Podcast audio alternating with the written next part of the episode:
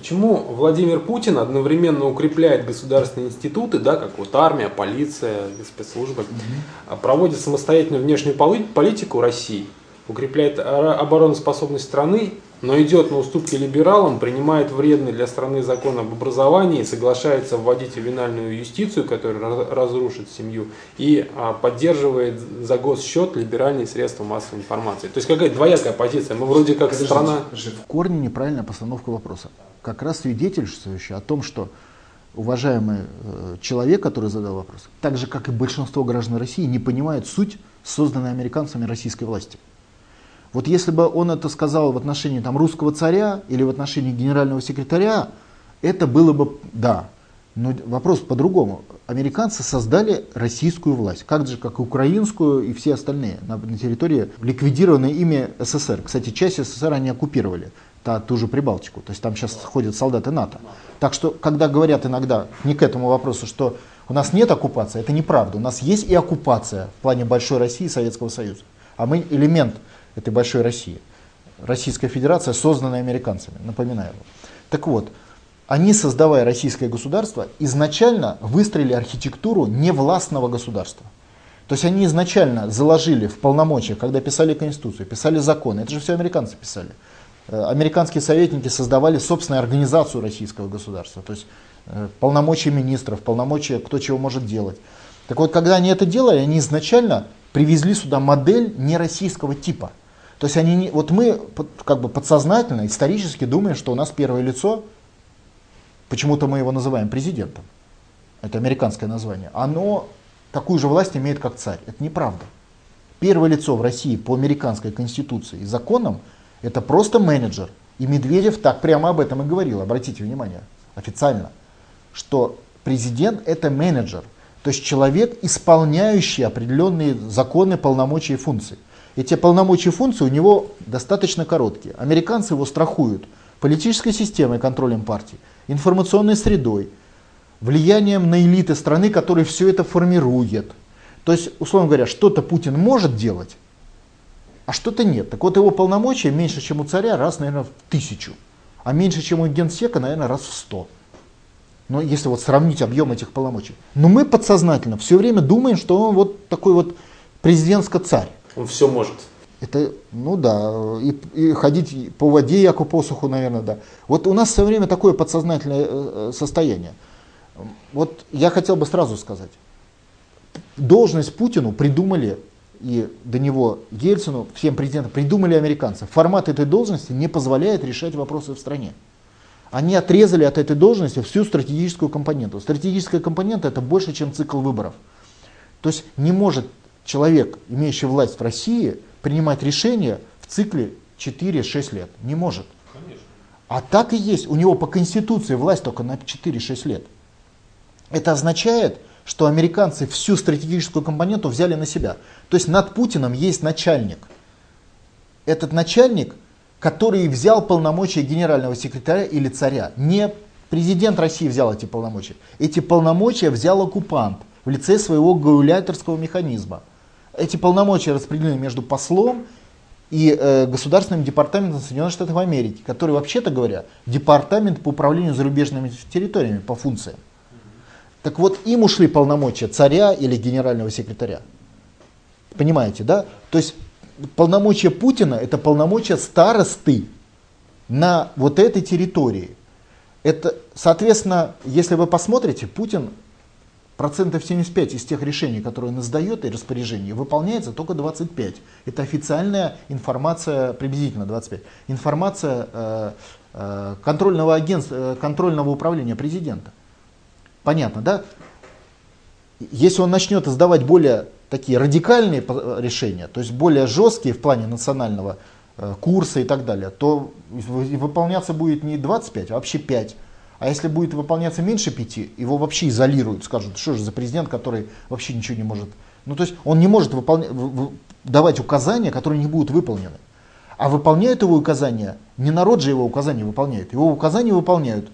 Если мы говорим о Думе, партии, депутаты фракции. Если мы говорим о правительстве, э, то вся система иерархии чиновников, не только министры, но и его замы, начальники департаментов, сотрудники подразделений – Если мы говорим об, об, о бизнесе, ну, значит, предприниматели. А теперь посмотрим. В обратном порядке. Предприниматели. Все крупные предприниматели иностранные. Что, они будут выполнять указания Путина?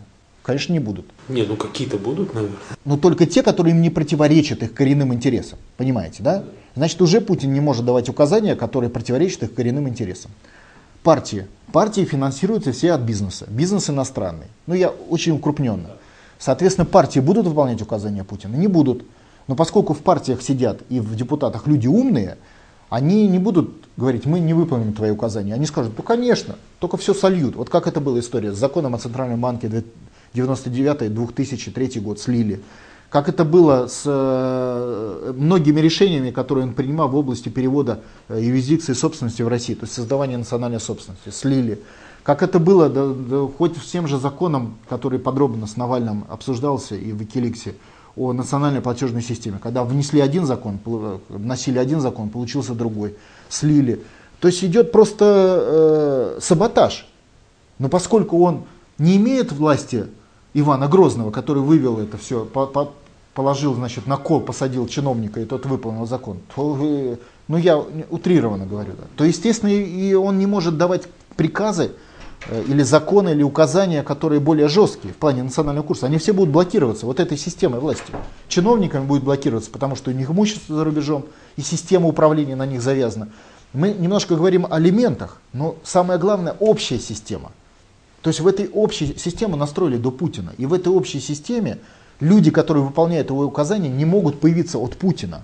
Хотя бы потому, что у него нет для этого системы как бы создания кадров под национальный курс. Она он ею не владеет. То есть фактически он президент в американской, европе, в европейской транскрипции. Вот вы знаете президента Германии?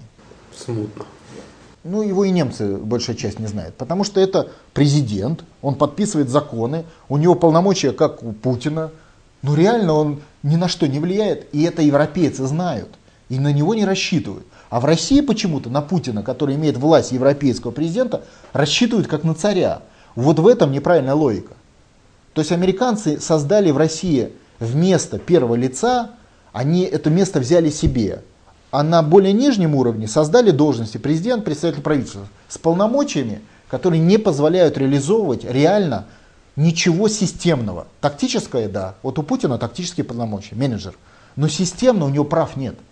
Система начинает менять, у него мгновенно против него элиты, партии, э, до качество этой системы. Не стори... Тактические вопросы пойдут навстречу, не будут ссориться. Но по крупным вопросам против. И в целом элита страны. Вот мы, мы должны это понять, в бизнес и так далее. Поэтому он имеет права только вот условные права. Ну, как бы, но, но у него нет прав на трансформацию системного характера. Отсюда и все остальные выходы. И на каждый шаг Путина сидит американский посол или госдепартамент, делает контршаг. Он шаг, контршаг он пытается создать, допустим, точку опоры в народе, они тут же команду средств массовой информации. Средства массовой информации начинают вбрасывать ложь, просто придумывают на коленке вранье и бросают через интернет, через СМИ. И, и соответственно, выбивают из-под него как бы опору идеологическую и э, с точки зрения доверия. А как без доверия что ты сделаешь? Значит, уже к народу не обратиться. Он пытается чиновников, чиновники, они завязаны в другой системе координат. А если он их начинает прижимать, они уехали в Лондон, получили убежище. Понятно, да? То есть фактически это получается такая, все мыльные. Он хватает, они как мыло, все выскальзывают из рук. Выскальзывают и все. Ничего, не, не зацепишь систему. А зацепить систему надо поменять принципы. А поменять принципы это и есть национально-освободительное движение и, и э, суверенитет страны. Потому что принципы за пределами Российской Федерации формируются. Поэтому характер этой борьбы, то есть наведение порядка, носит характер национально-освободительного движения. Мы, в принципе, мы ничего не можем сделать, не решив проблему суверенитета. Вот по большому счету ни одна крупная проблема нерешаема. Та же коррупция, все коррупционеры за рубежом. Они там живут, у них там имущество, они туда переводят украденные деньги и, так сказать, и что? И получают там политическое убежище. У нас там прихватили замгубернатора Московской области, а он уже в Лондоне, у него политическое убежище. И жена американка делает э, Россию козу. Что тут сделаешь? И так все. Система так устроена. Поэтому тут хватит, они выскочили. Не говоря о том, что вся система еще саботирует внутри себя решение Путина. То есть, условно говоря, он, он дает какие-то команды, а американцы имеют контроль над системой исполнения. То есть они, там, первый начальник команду получил, передал, но она оказалась ослаблена в два раза. Следующий еще ослабил в два раза. Еще и уже но где-то в конце это уже пшик. Понятно. То есть Путин далеко не царь. Так американцы сделали. Поэтому, когда он обозначил позицию национально-освободительного э, движения, национального лидера, он и поставил задачу изменить систему управления страной, вернуть суверенитет в систему управления, для того, чтобы люди, чиновники, министры могли принимать решения, эти решения выполнялись, а решения, чтобы они принимали в интересах российского народа. В этом и суть. Вот и есть оккупация от неоккупации, что в оккупированной стране решения принимаются э, оккупантом, в своих интересах с целью ограбления и с целью э, запрета развития, чтобы те не выпендривались больше. А в свободной стране решение принимается с, с, ради своего народа. И разница для нас, ну раз с точки зрения благосостояния, раз в 5-10.